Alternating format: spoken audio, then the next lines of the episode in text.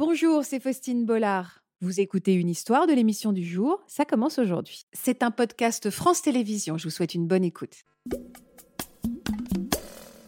Bonjour Sylvain. Bonjour. Sylvain, ça vous parle ce que vous entendez depuis tout à l'heure? Oui, Ouais, vous vous reconnaissez? De résonance, oui, oui. C'est quoi les similitudes avec le témoignage de Magali? Bah, il y a le, tout, tout l'aspect de, de l'argent, c'est-à-dire que cette euh, facilité à ponctionner l'argent des uns et des autres sans qu'on s'en rende compte et finalement sans qu'aucun papier soit signé. Donc comment euh, le justifier qu'on a été entre guillemets forcé? Il y a tout l'aspect mental où les gens croient, euh, croient ce que la personne va dire, euh, j'allais dire bêtement non, mais de manière euh, irraisonnée. Et vu de l'extérieur, on peut se dire mais comment ils y arrivent? Vous aussi, c'était une femme? Oui, c'était une femme, oui. Une femme, est-ce que- est-ce qu'on peut dire que pendant un certain temps, elle a dicté votre vie? Oui, pendant longtemps, oui. Pendant longtemps Pendant combien de temps, Sylvain? Moi, j'y suis de, mes, euh, de ma naissance à mes euh, 18 ans. De votre naissance à vos 18 ans Pardon, je, Oui. re- je, je- je- c'est- une vie, ouais. Oui, de ma naissance à mes 18 ans. Et au final, il y a un petit, euh, un petit passage de 3-4 ans pendant lequel on n'est plus trop dedans. Mais sinon, euh, pendant 14 ans de, de ma vie, elle est bien présente, oui. Parce que vous dites votre naissance, c'est-à-dire que vous êtes né déjà dans cette quoi? C'est une communauté C'est quoi en fait? C'est une association de base qui avait pour but de mettre en commun euh, tout ce qui est aspect financier matériel, histoire de pouvoir partager des loisirs et des vacances ensemble. a, a priori, donc très léger, très festif et très joyeux. Oui, quoi. même, euh, même très très bien. Il y a beaucoup de gens qui viennent euh, d'un peu partout euh, en France. Et, et oui, il y, a, il y a ça à la base qui fait que les gens y adhèrent. Et, et mes parents y sont avant que je naisse, oui. mais chacun chez soi. Enfin, chacun, il n'y a pas une communauté rassemblée dans un lieu, en tout cas dans un premier temps. Oui. Vous habitez tous, chacun, quand vous naissez, vous, chacun est à la maison. Non, parce que je, je- je me rends juste compte qu'en fait, on, on en connaît tous, hein, des associations, euh, peut-être pas qui mettent en commun euh, l'aspect financier dont vous parlez, mais en tout cas qui, qui, voilà, qui proposent des activités, des sorties, des centres d'intérêt communs. Et en effet, pourquoi pas euh, s'arranger aussi pour se faciliter la vie financièrement. Donc vous, vous avez grandi finalement avec cette femme qui était très identifiée dès le départ. Oui. Elle se- On vous l'a présentée comment? Comment vous pourriez me la décrire? Mais elle, elle se présente euh, tout le long comme une seconde maman, ce qui fait qu'elle elle prend le pas et elle prend euh, la figure maternelle et elle efface euh, les autres, euh, les autres parents. Pour les adultes, de base, elle se présentait comme euh, une naturopathe et euh, quelqu'un qui, euh, une assistante de euh, développement euh, personnel. Et, Coach, quoi, un peu. hein. oui, et en fait, c'est quelqu'un qui n'a pas fait d'études, mais à chaque fois, elle a un avis sur tous les sujets parce qu'elle a énormément lu. Donc, elle est experte en nutrition. C'est un, c'est quelque chose qui va beaucoup, euh, euh, qui va beaucoup nous marquer la nutrition. Et oui, euh, dans l'éducation, du coup, elle va prendre, elle va prendre l'autorité parentale. Elle était maternelle avec vous Vous disiez, elle se considérait comme une seconde maman. Vous la trouviez aimante? A priori, hein. C'est un paradoxe énorme. C'est-à-dire qu'il y a des fois, oui, parce que en fait, en jouant avec les sentiments, on se dit, euh, et finalement, euh, enfin, je souhaite à personne d'avoir une mère comme ça, parce que dès qu'il pouvait se passer quelque chose, euh, ça devenait vraiment, euh, enfin, entre crise de colère et des coups et, euh, et autres, euh, c'était ouais. assez. euh, Donc il y avait les deux. Pourquoi vous me parlez d'alimentation? Elle avait mis des règles en place au niveau de l'alimentation? Oui, en fait, c'était des règles assez strictes. Donc, au final, nous, euh, longtemps, enfin, jusqu'à ce que l'histoire, euh, entre guillemets, euh, soit traduite au niveau de la justice, on avait une alimentation basée euh, sur des fruits, des fruits secs, euh, de l'eau, euh, des produits laitiers, du fromage uniquement. Et c'était des précères que, comme chacun était chez soi au départ, c'était vraiment des comme une charte de vie qu'elle qu'elle imposait, des règles de vie qu'elle imposait à toute la communauté, même s'ils vivaient chacun chez soi. Donc vous, vos parents, vous imposez ça. Oui, oui. Mais après, le chacun chez soi fait qu'il y avait quand même euh, de base euh, des gens qui vivaient. Enfin, il y avait la maison ici, il y avait une autre maison et il y en avait qui venaient d'ailleurs. Ah oui, Mais comme oui, dans un hameau, un- quoi. Exactement. Oui, c'est ça, ouais, je comprends. On commence dans un village, on atterrit dans une ville, mais même dans la ville, au final, il y a un groupement de maisons. Et Oui, je vois très bien, bien sûr. Et, et, euh, et elle, elle, les, elle, elle les suivait, elle, ces règles-là de vie? C'est pour ça que je me reconnais dans son histoire, c'est que pas du tout. C'est-à-dire que déjà, elle mangeait jamais avec nous. Et au final, des choses qu'elle interdisait, par exemple, bêtement, le café, et bien elle, elle passait sa journée à boire du café. Et il y avait ce côté où elle, elle suivait pas les mêmes règles que nous. Mais vu qu'elle avait ce discours de je vous connais mieux que vous vous connaissez vous-même, au final, c'était bon pour nous. Donc elle, elle faisait ça parce qu'elle adaptait les recettes de notre nutrition comme si euh, moi, Sylvain, j'avais besoin de telle quantité et autres. Et elle, euh, non, elle était Ah, pas c'était comme du sur-mesure.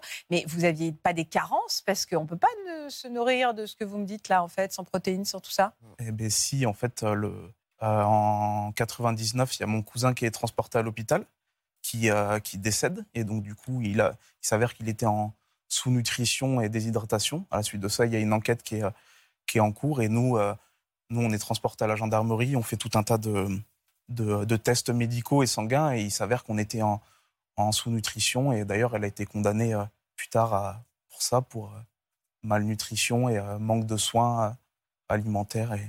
Vous rendiez compte? Personne n'avait... Parce qu'un parent vos parents ne se rendaient pas compte que euh, vous n'aviez pas les apports euh, euh, alimentaires nécessaires pour grandir en pleine santé? Mais en fait, il y a un tel laisser-faire que c'est la, question qu'on se pose peut-être quand on, quand on s'en va, c'est qu'on se demande comment les parents ont pu avoir des œillères et, laisser faire. Et il y a toujours ce discours de oui, mais c'est pour votre bien, oui, mais je sais, oui, mais. Et elle avait cette prétention de dire que elle, elle était réincarnée, donc elle avait déjà vécu plusieurs vies et qu'elle savait qu'elle avait des dons de voyance et qu'elle elle savait pour nous ce qui était bien. Et donc, du coup, les gens suivaient un peu ah le règlement. Et, c'est pour ça qu'il n'y a aucun jugement, parce que vous êtes, de tout, enfin, vous êtes brillant, euh, vous avez tout le discernement possible. Mais qu'est-ce qui fait qu'aujourd'hui, avec du recul, on se dit c'est fou? Mais sur le moment, qu'est-ce qui se passe pour qu'on ne se rende pas compte? C'est quoi? C'est la fragilité? C'est quoi? Comment on explique Déjà, tout le monde peut être, peut être euh, touché par cette emprise. Mais c'est vrai qu'il y a des, euh, des, vulnérabilités. Alors là, c'est différent parce que c'était une vulnérabilité peut-être au cran au-dessus, au niveau des, des ascendants. Donc euh, là, on a toujours connu ça, donc c'est difficile de comparer. Puis d'autres fois, on rentre dans un système parce qu'on suit un guide qui a prétendument un savoir ou des connaissances qu'on n'a pas. Et encore une fois, c'est le fait d'être dévalorisé, d'évaluer, de, de, faire croire aux gens qu'ils ne sont pas capables de penser par eux-mêmes. En plus, c'est difficile de penser par soi-même quand on est harcelé euh, de messages, de SMS, quand on est dénutri, quand on a plein de tâches à faire, quand on ne va pas euh, éventuellement euh, à l'école. Donc, on, est en position. On fragilise pour mieux. On est déjà un peu plus faible en termes d'estime de soi et on est complètement anéanti par le rythme qui nous est imposé. Mais vous subissiez de la violence directe aussi? Oui, oui, oui. Enfin, j'ai pas le souvenir, mais mon père m'en a parlé plus tard. C'est-à-dire que quand j'étais petit, étonnamment, j'avais beaucoup de de crise et d'accès de colère. Et il s'avère que pour me calmer, on me mettait de l'alcool modifié, donc à 70 degrés, dans les yeux. Oh Ce qui fait que. Et puis derrière, si je pleurais encore, eh ben on m'en mettait une euh, pour me donner une bonne raison de pleurer. Et c'est une violence qui s'est poursuivie souvent, parce que des fois, il s'avérait qu'on avait mal agi ou qu'on était dans. Puis elle pouvait arriver dans la cuisine devant tout le monde, tout balancer par terre, prendre un balai et nous l'éclater sur la tête. Et ça a été. Euh, un calvaire. Vous aviez peur d'elle? Longtemps, oui et après, euh, après plus. Mais euh, en fait, vu qu'elle, euh, oui, il y a cette figure d'autorité, il y a le côté seconde mère, et il y a le côté où elle manie très bien les choses. Donc, c'est-à-dire que quand on, quand on le, on fait quelque chose qui va contre elle, elle revient vers nous en disant que j'ai pas dormi, j'étais malade, ça m'a blessé. À cause de toi. Oui, à cause de toi, je suis mal, oui. Ce sentiment de culpabilité qui fait que, au final, on se dit, ben, c'est le problème, c'est pas les autres, c'est nous. Mais vous avez pu aller à l'école quand même, avoir des amis, avoir des bulles d'aération dans ce cauchemar? L'école, je l'ai commencé à 7 ans. Ça a commencé par euh, l'éducation à la maison. Donc, on était dans le village. Ensuite, on a déménagé en ville. On a intégré l'école. Et à l'école, euh, oui, j'avais des copains, mais encore une fois, scolaire. C'est ce qu'elle disait, c'est que sur le temps scolaire, c'était cool. Même si finalement, euh, j'étais un peu, j'étais un peu pas marginal, mais il y avait des choses qui faisaient que les autres me trouvaient un peu bizarre ou en fait, il y avait plein de choses que je connaissais pas. Un exemple que je citais, c'est que euh, je savais pas ce que c'était une quiche lorraine. quand je leur demandais c'est quoi une quiche, ils me disaient bah, c'est toi la quiche. Et il y a ce côté où il y a plein de choses que je connaissais pas de la vie normale. Et euh, eux, ils s'en servaient euh, pour se moquer un peu de moi, mais après, c'était pas non plus. L'exemple est tendre. votre exemple m'a fait sourire, permettez-moi. Mais en fait, je comprends, vous étiez complètement déconnecté, même de l'humour, hein, d'enfants de votre âge. Quels ont été, est-ce qu'il y a eu des événements importants qui ont jalonné votre, votre liberté, que vous alliez prendre vous-même? Qu'est-ce qui s'est passé euh, en grandissant? Bah D'abord, il y a, y a, ce petit, euh, la police qui vient faire euh, l'enquête et tout. Ensuite, de, de 7 à 10 ans, on est un peu en dehors. Mon père prend conscience et nous éloigne un peu. Ma mère retombe dedans, donc de 10 à 12 ans, elle est très dedans. Mon père s'occupe vachement de nous et là, on se détache de, de la nutrition et de tous les à côté. On se met à faire des choses qu'on ne pouvait pas faire avant. Le sport était interdit, par exemple, on le faisait. Ah ouais écouter de la musique, lire des bandes dessinées, c'était tout un truc. Et à 12 ans, mon père décide de tout plaquer, donc euh, de nous laisser parce que ma mère est retombée dedans, parce qu'en fait, l'activité faisait que ça se... Euh, on avait des chevaux, mais de plus en plus de chevaux, et euh, les adultes avaient tous arrêté de travailler là-dedans et s'occuper des chevaux? tôt le matin et même jusqu'à tard dans la journée, des fois des chevaux, de les nourrir et de nettoyer, et de leur prodiguer des soins. Donc ma mère était là-dedans, donc elle, elle y est retournée. Mon père a décidé de partir petit à petit. Euh, Donc petit à petit, vous me disiez, votre père a décidé de partir? Oui, il est parti à 12 ans. on a déménagé, on s'est rapproché. Et nous, on est complètement rentré dedans. C'est-à-dire que de 12 à 14 ans, c'est encore mignon. On va au chevaux le week-end parce que les, les, chevaux, ça nous attire. Donc on a envie d'y aller. Mhm. Et de 14 à 18 ans, ben, on devient de la main-d'œuvre permanente, tout oh le week-end, nos vacances. Et tout le temps libre fait qu'on se lève à 3h30, 4h du mat et on va s'occuper des, chevaux sans rien derrière, parce que finalement, les gens ne travaillent pas, donc il n'y a pas de rentrée financière et oh il y a un déclassement social qui se met en place. Et, et vous allez à l'école, vous enchaînez après avec l'école? Alors, du coup, ah non, non, les chevaux, c'est sur les temps scolaires et de vacances et week-ends. Mais moi, de 15 à 17 ans, je suis plus ou moins déscolarisé. C'est-à-dire que vu que les chevaux, c'était génial, j'ai décidé d'en faire des études. Et quand je me retrouvais dans les études, je me disais, mais non, c'est pas génial et j'aime pas ça. Donc je faisais deux, trois mois. Ensuite, j'ai arrêté. Et les six autres mois de l'année, avant de reprendre l'année d'après, ben, euh, je travaillais à plein temps aux chevaux, euh, entouré de ces adultes. Et, euh, Quel genre de jeune homme vous êtes devenu Quel genre d'ado vous êtes devenu? C'était très compliqué. C'est-à-dire que c'est il y a une prise de conscience qui se met en route. J'ai eu la chance, enfin, je, je, pense, de me comparer énormément aux autres. Et en me comparant aux autres, je, placer le curseur, le curseur de la normalité. Je me disais, mais ça, c'est pas normal. J'ai pas la même vie que les autres et ça, ça va pas. Donc j'ai pris conscience et je me suis enfermé dans une guerre psychologique et même physique, des fois, avec tous ces gens-là. Ce qui fait que pendant quatre ans, j'étais euh, bah, j'étais un peu le vilain petit canard parce qu'ils ont le don de mettre les gens qui critiquent au banc du groupe. Évidemment, oui, c'est ce qu'expliquait tout à l'heure très bien Magali. C'est-à-dire que les frères et sœurs, on, on, les critique, enfin, on nous critique devant les frères et sœurs. Bah, les, ah, la mère nous abandonne en disant bah, au final, le problème, c'est toi et pas les autres. Donc pendant quatre ans, assez seul, et il y a des moments où ça va, et il y a d'autres moments où c'est la guerre, c'est très frontal, et c'est assez, euh, assez dur, oui, en tant qu'ado, de se construire hein, là-dedans. On, a déjà levé la main sur vous, physiquement, vraiment. Est-ce qu'on vous avez déjà été frappé? Ah oui, souvent, oui. Mon père était très violent, c'est-à-dire qu'on a goûté à tous les ustensiles de cuisine, aux cravaches et, euh, et autres. Et elle, oui, elle avait le don de, elle pouvait nous frapper avec des outils ou à la main. Ou... Il y avait un côté où quand, euh, enfin, je sais pas si le, le psychologique suivait pas, ben, c'était les coups et euh, et ouais, euh, longtemps, je, en fait, quand les gens s'approchaient un peu trop près de moi, j'avais tendance à faire comme ça. Et les adultes disaient, mais arrête de, de, lever les mains comme ça, on va penser que tu es un enfant battu. Et au final, moi, ça me semblait. mais au final, longtemps, j'avais cette protection qui fait que dès qu'un adulte s'approchait trop près de moi, j'avais ce réflexe de. Donc ça a duré un temps, et plus on grandit, plus on, on grandit aussi physiquement et peut-être que les gens aiment moins, mais enfin les gens osent moins. Mais ça a été quoi la goutte d'eau pour vous, Sylvain? Ça a été un jour où tout a dérapé et il y a un adulte parce qu'il y a des gens qui faisaient des allers-retours un peu avec le monde extérieur et ce, groupe et euh, on s'est embrouillé. Il, m'a frappé, mais euh, de manière très violente et très euh, très hystérique. Très, ça a duré énormément de temps sans que personne ne bouge jamais. Tous les gens autour, les adultes ne bougent pas et laissent faire. Et je me suis dit, mais là, il y a quelque chose qui ne va pas, c'est pas possible. Vous aviez quel âge là, Sylvain? J'avais 18 euh, ans, 18 euh, ans tout pile quasi. Et là, je me suis dit, c'est pas possible. Donc j'ai appelé mon grand frère qui, lui, était parti depuis un petit temps, qui vivait à Toulouse. Je lui ai raconté l'histoire. Et là, il m'a dit, au bout d'un moment, il faut partir. Et donc j'ai été voir ma mère. Je lui ai dit, écoute, moi, je m'en vais. Je vais, je vais rejoindre mon frère à Toulouse.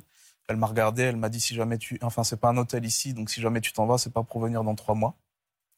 Et au final, je suis parti et je suis revenu trois mois plus tard pour Noël en pensant qu'il y a des liens qui pourraient se, se rabibocher. Et puis après, j'ai, je suis plus jamais retourné. Vous expliquez très bien ce qu'a dit Magali aussi, c'est-à-dire que quand vous êtes parti, c'est, voilà, vous avez perdu euh, tout qui vous étiez, toute la famille entière, votre mère, voilà, tous vos référents, votre monde en fait. En partant, vous quittez un monde entier. Euh, et, et, puis même, voilà, toutes ces règles, voilà, c'est ça, tout un, un monde qui n'était pas bon pour vous, mais il y a une solitude extrême qui doit, qui doit vous envahir à ce moment-là. Mais il y a un monde qu'on a quitté, il y a un monde qu'on ne connaît pas, c'est-à-dire que les bases de la sociabilité, même des loisirs et tout, on ne les connaît pas. Et finalement, euh, on se retrouve avec des sentiments qu'on n'avait pas, mais le sentiment de culpabilité nous assaillit. Il y a des choses qu'on remet en question, il y a des choses qu'on occulte. Puis il y a des choses où on se dit, ah, peut-être que c'était pas si grave et compagnie. Et au final, on se retrouve avec tout ça et puis des, angoisses ou des cauchemars qu'on n'avait pas. Et on se dit, mais, mais qu'est-ce qui se passe? Donc, le, la première année est vraiment hyper dure. Et moi, j'arrive à. Je reprends mes études. Donc, du coup, j'arrive à 18 ans euh, dans une classe où les gens ont 15-16 ans. J'arrive avec ma vie en me disant, bon, ben, je vais pouvoir en parler parce que finalement, si j'ai besoin et les gens sont pas prêts, j'arrive avec trop de, trop de choses. Trop de bagages, oui. Ouais, et les gens sont pas prêts. Donc, ouais, je me retrouve un peu un peu seul, un peu, peu bizarre en marge. Est-ce que vous avez déjà eu honte de ce que vous aviez vécu dans ces lieux, de votre passé avec ces gens? Honte. Euh, c'est plus une honte par rapport à moi-même euh, sur euh, l'inaction, le côté où quand on s'en va. Elle a, osé porter plainte, mais c'est vrai que quand moi je suis parti, j'ai tout laissé. J'ai aussi, laissé mon, ma petite sœur, qui avait 12 ans à l'époque, et mon petit frère. Et au final, j'ai jamais rien fait. Et moi, je me suis parti. Et euh, j'ai pas regardé derrière. Je me suis dit, je me suis sauvé moi. Et des années plus tard, je me suis dit, mais au final, j'ai peut-être été un peu lâche. Et il y a cette, euh, cette honte de, oui, j'ai pensé à moi et peut-être pas aux autres. Et, finalement, la reconstruction, c'était moi d'abord, euh, les autres ensuite. Vous avez pensé à porter plainte? Oui, oui, oui, mais il y a aussi ce côté où la manipulation est bien faite, c'est-à-dire que les, euh, les enfants, euh, enfin, moi, il restait par exemple ma sœur et d'autres euh, d'autres gens qui étaient mineurs, et il y avait ce côté où quand j'en discutais par exemple avec mon frère, il disait, ben, si on fait ça, au final, ma, la sœur va être placée, et lui, il avait encore ce, ce truc de famille, et il me disait, si jamais tu le, tu le fais, par exemple, moi, je te le pardonnerai pas. C'est vrai que je remettais ça en question, et je me disais, ben, au final, ma sœur, elle grandit dans un environnement, et elle, tant qu'on n'en a pas conscience, au final, on se dit pas que c'est mal. Voilà, donc euh, j'y ai pensé, mais je l'ai jamais fait. A aussi ce côté où, euh, à terme, comme euh, on grandit, on se soigne, on se dit euh, à quoi ça sert. puis, Enfin, remuer tout ça, est-ce que c'est vraiment nécessaire Et- Marc, est-ce que ça participe? Parce que j'ai bien compris, j'ai posé la question à Magali aussi pour ça, c'est que on sent qu'il y a une envie de porter plainte, mais vous disiez pourquoi finalement? Non. Mais est-ce que ça participe, à, on va dire, à la construction de la vie d'après, que de dire voilà ce que j'ai vécu n'est pas normal et la justice le reconnaît. Mais porter plainte pourquoi en fait? C'est justement caractériser la normalité, elle apostrophe, de la situation dans laquelle vous avez été plongé pendant des mois, voire des années, et finalement contre votre gré. L'histoire, euh, l'histoire familiale est finalement plus, plus facile à, à déterminer parce qu'il y avait une malnutrition, il y avait des préceptes qui entraînaient une dégradation des conditions de santé physique, euh, psychologique bien sûr, mais physique. Ça, c'est visible. Donc ça veut dire qu'on a une infraction en France qui s'appelle la privation de soins et d'aliments. On n'a pas le droit de priver un enfant de soins et d'aliments. Et si ça génère chez lui des conséquences physiques graves, et là, elles étaient gravissimes, puisque vous avez un cousin qui est décédé, si j'ai Oui. bien compris, évidemment que le fait de déposer cette plainte, le fait en tout cas, même si on ne dépose pas plainte, mais qu'il y en ait une, qu'il y ait eu une procédure pénale qui a consacré, encore une fois, le caractère tout à fait illicite, illégal de ce comportement, ça permet de classifier les choses, ça permet de remettre chacun à sa juste place en quelque sorte. Et celui qui se disait euh, l'élu, euh, le, le guide, etc., lorsqu'il est déclaré coupable par un tribunal correctionnel et qu'il est condamné, ben, son piédestal s'effondre d'un coup. Et je pense que- pour ceux qui en étaient euh, finalement sous la coupe, qui étaient sous la coupe de ces gens-là, sous son influence, ça permet de dire, mais j'ai raison. Mm. J'ai eu raison de douter, j'ai eu raison de me poser des questions, puis à un moment donné, j'ai eu raison de me sauver. Vous savez, quand on, quand on est dans cette situation-là, je crois qu'il faut d'abord, avant tout, se sauver soi-même. Parce qu'on ne peut pas avoir la force de se sauver, de mettre un terme au mouvement, parce que c'était ça l'idée Magali, voire de sauver mes frères et sœurs qui ont des parents, hein, qui sont là normalement pour les protéger faire en sorte euh, qu'ils aillent mieux. Je veux dire, vous avez bien fait.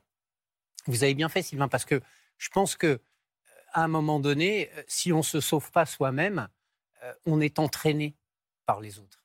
Et, et- et c'est ça aussi qui fait euh, la, la- la complexité de ces mouvements, c'est l'effet de groupe. C'est euh, 50 regards qui se tournent vers vous. On se dit, mais pourquoi tu dis ça? Pourquoi tu fais ça? Et d'un coup, parce qu'on a l'habitude de vivre dans ce contexte-là et pas dans un autre, on se dit, bah oui, mais c'est moi qui, c'est moi qui pense mal là, alors que pas du tout. C'est une prison contraire. psychologique, en fait. Oui, bien sûr, Ouais. c'est avant tout une emprise psychologique. Tout à fait. Voilà, j'espère que ce podcast de Ça commence aujourd'hui vous a plu. Si c'est le cas, n'hésitez pas à vous abonner. Vous pouvez également retrouver l'intégralité de nos émissions sur France.tv.